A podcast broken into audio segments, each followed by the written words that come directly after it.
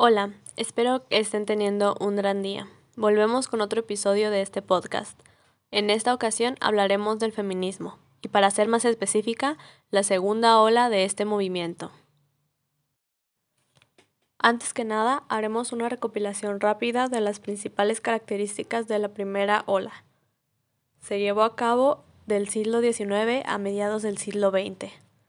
Durante todo este tiempo se logró el derecho al voto, la capacitación profesional, mejoras en la educación y obtuvieron la apertura a nuevos horizontes laborales.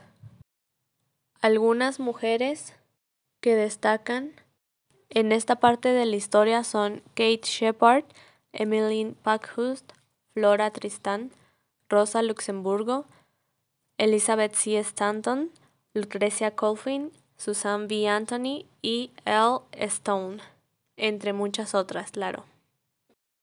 Ahora sí, hablemos de la segunda ola del feminismo. Este inicia en 1950 y ha durado hasta la fecha. Comienza con la obra El segundo sexo de Simone de Beauvoir, en la que menciona la revolución en el modo en que las mujeres se concebían a sí mismas, analizó la vida de las mineras a través de diversas disciplinas, concluyó que los rasgos que la sociedad consideraba femeninos no son más que una convención social, la subordinación de las mujeres no tenía una causa biológica fundamentada, sino una causa cultural, y se caracteriza por la investigación, reflexión y publicación de obras emblemáticas.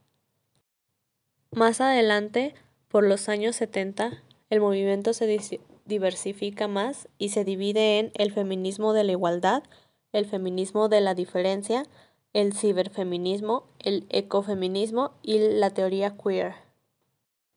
Todo esto de la segunda ola tenía un único objetivo en común, lograr la igualdad entre hombres y mujeres.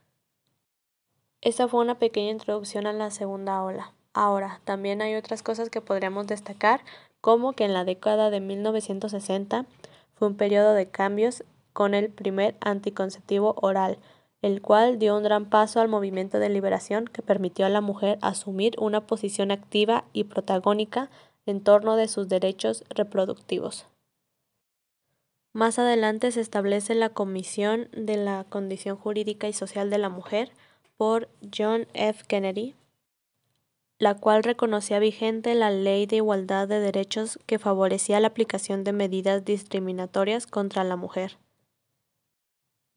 Más adelante, en la tercera conferencia de esta misma, por Betty Friedan, funda la Organización Nacional para la Mujer, cuyo propósito era tomar medidas para participar plenamente en la sociedad estadounidense, ejerciendo todos los privilegios y responsabilidades en una situación igualitaria con los hombres. Así vemos que es notorio que la lucha impulsada por Friedan, así como las ideas y obras de Beauvoir continúan vigentes y han sido fundamentales para el surgimiento del posfeminismo o feminismo de la posmodernidad, principalmente en los países occidentales, basados en una visión subversiva y crítica por parte de la mujer hacia la estructura social, política, cultural y laboral generada por el sistema patriarcal de corte capitalista y democrático.